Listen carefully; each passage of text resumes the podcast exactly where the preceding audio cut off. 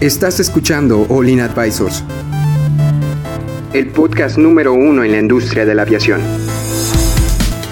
Entérate de los eventos y noticias más importantes del sector aeroespacial, en México y en el mundo. Ponte cómodo y sube el volumen que estamos por comenzar.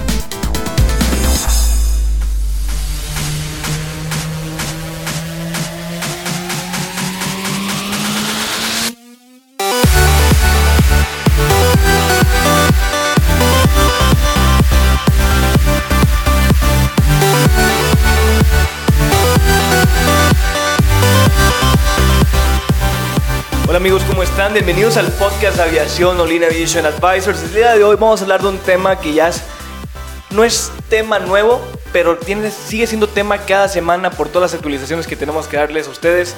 Es obviamente la situación del 737 MAX, el cómo ha estado sufriendo eh, tanto este año y probablemente vaya a estar, si- siga sufriendo el, eh, el siguiente año con el retraso de su, de su aprobación para que pueda volver a los aires y cómo las aerolíneas están sufriendo para mantener estos 737 MAX en tierra, seguirlos manteniendo y que no se lleguen a pues llegarles a seguir que O vuelvan, vuelvan a dañarlos, operar, que vuelvan a operar el siguiente año, por favor. Bueno, va- vamos a introducir el, el- el- el equipo de Olin. Eh, aquí nos acompaña Salvador Chava, Hola, hola. también nos acompaña Cristian. Hola.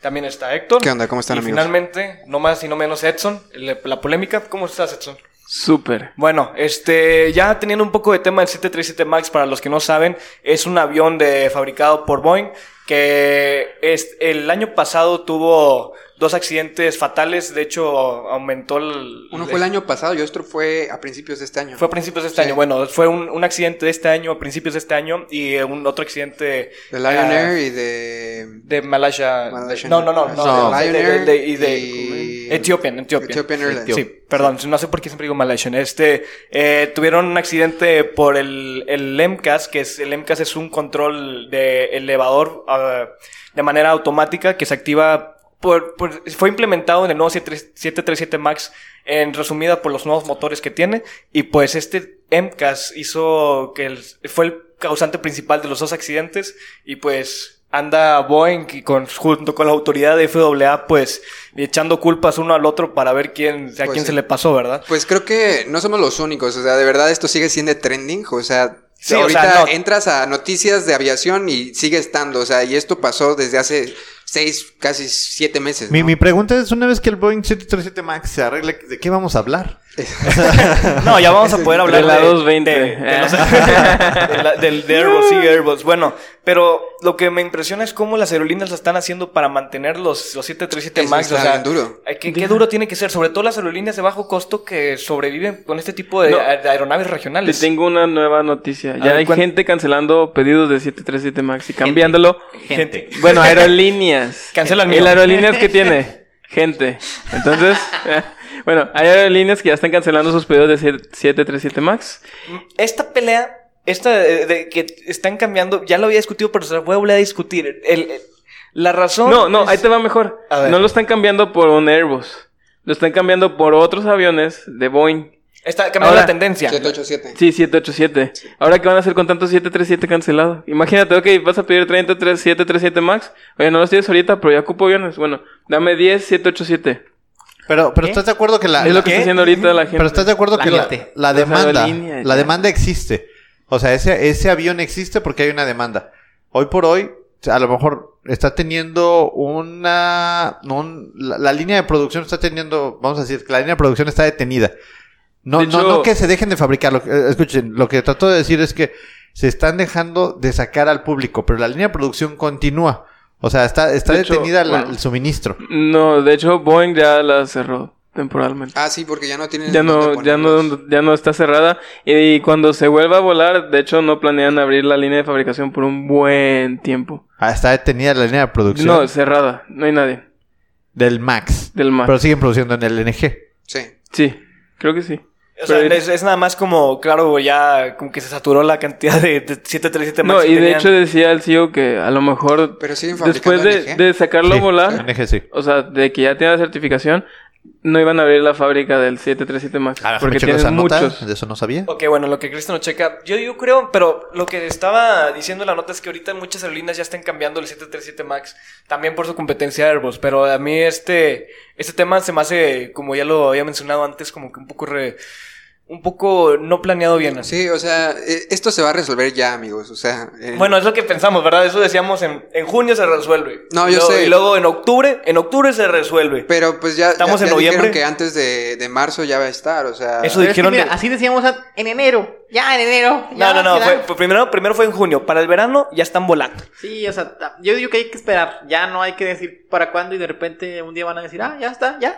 Ya, ya, Ah, ya. ya, ya. Oh, Ah. ah, oh, uh. ¿Tú crees, tú, tú realmente crees que la, el público general, o sea, hay gente que le gusta mucho la aviación, pero hay gente que no es fan de la aviación, como que, como Mira, quiera en- tiene que volar, pero crees que realmente se fijen en el boleto si les da en miedo Estados viajar? Unidos, en Estados Unidos sí. En Sí. Estados Unidos se hizo todo un todo un borlote, digámoslo. A ellos ellos son primer mundo, hay que decirlo, ¿verdad? Ellos Es el número tienen- uno de, de competencia de aviación en todo el mundo. O sea, Sí, es- tienen tiene más aeronaves que todo el mundo juntos, casi tienen creo. otro tipo de problemas, ¿verdad? No, no, no sobreviven, ellos viven.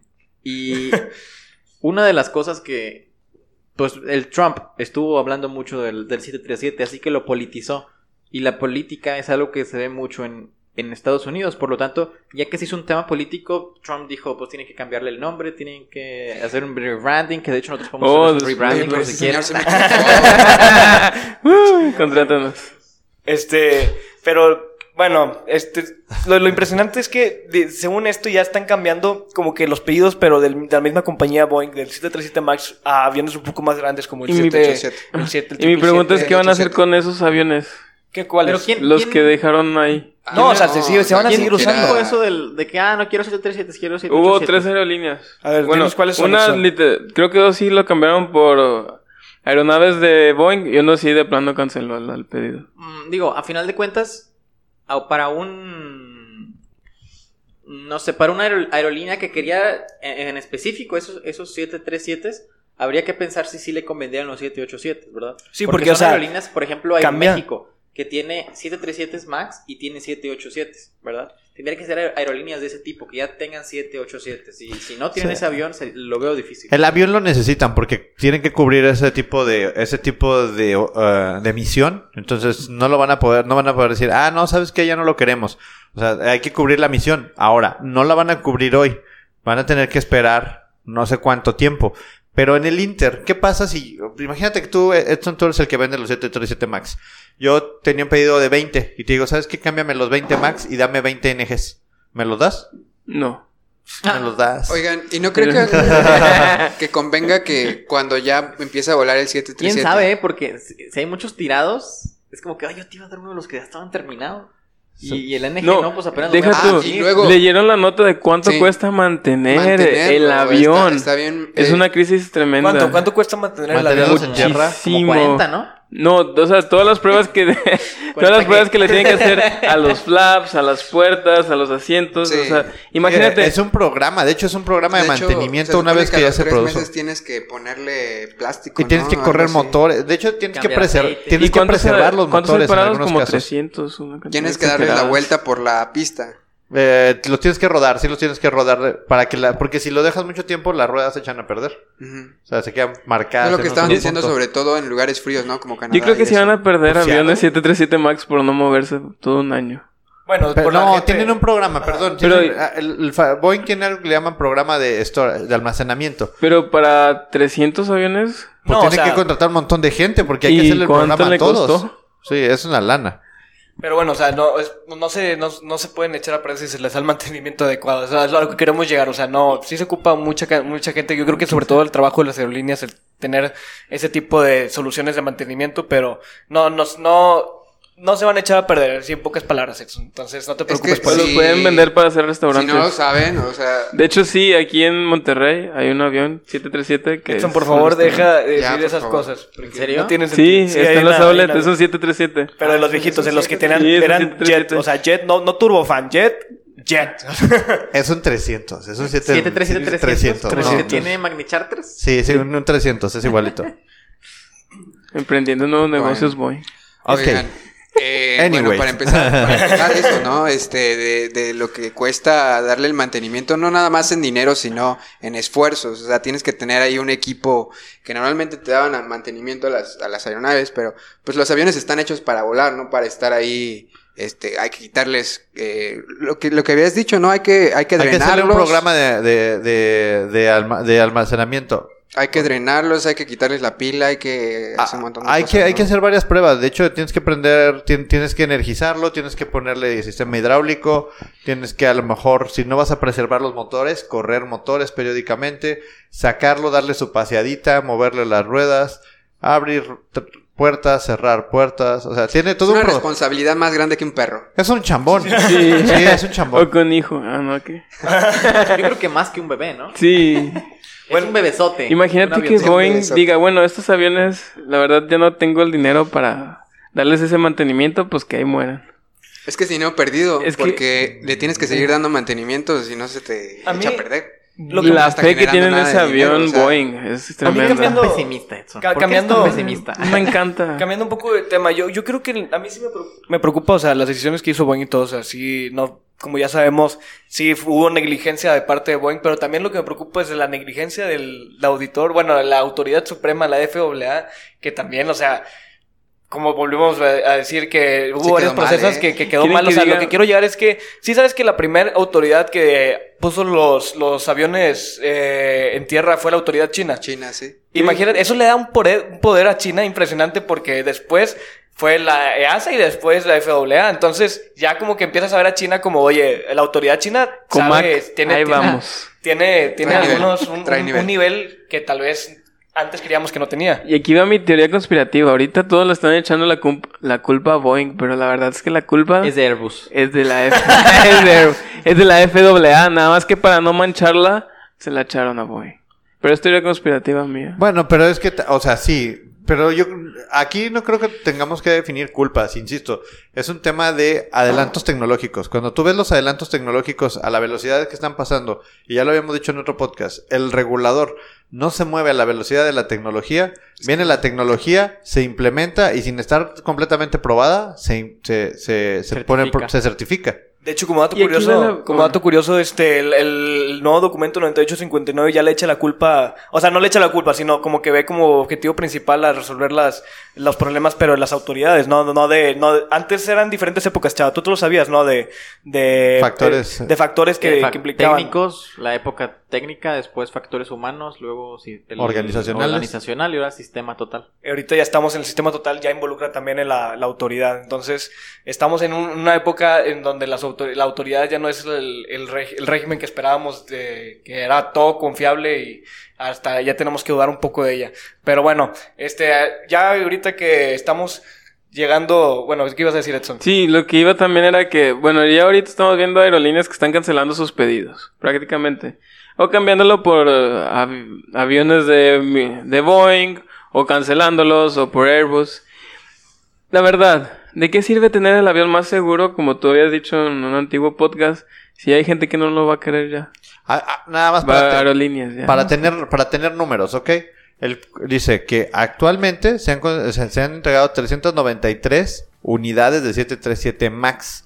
Aproximadamente hay 300 est- en, en storage ahí en, en Seattle que no los pueden volar. Y como dos mil más de pedidos. Y ah, como 4000 en pedidos, algo así, ahorita acabamos de leer.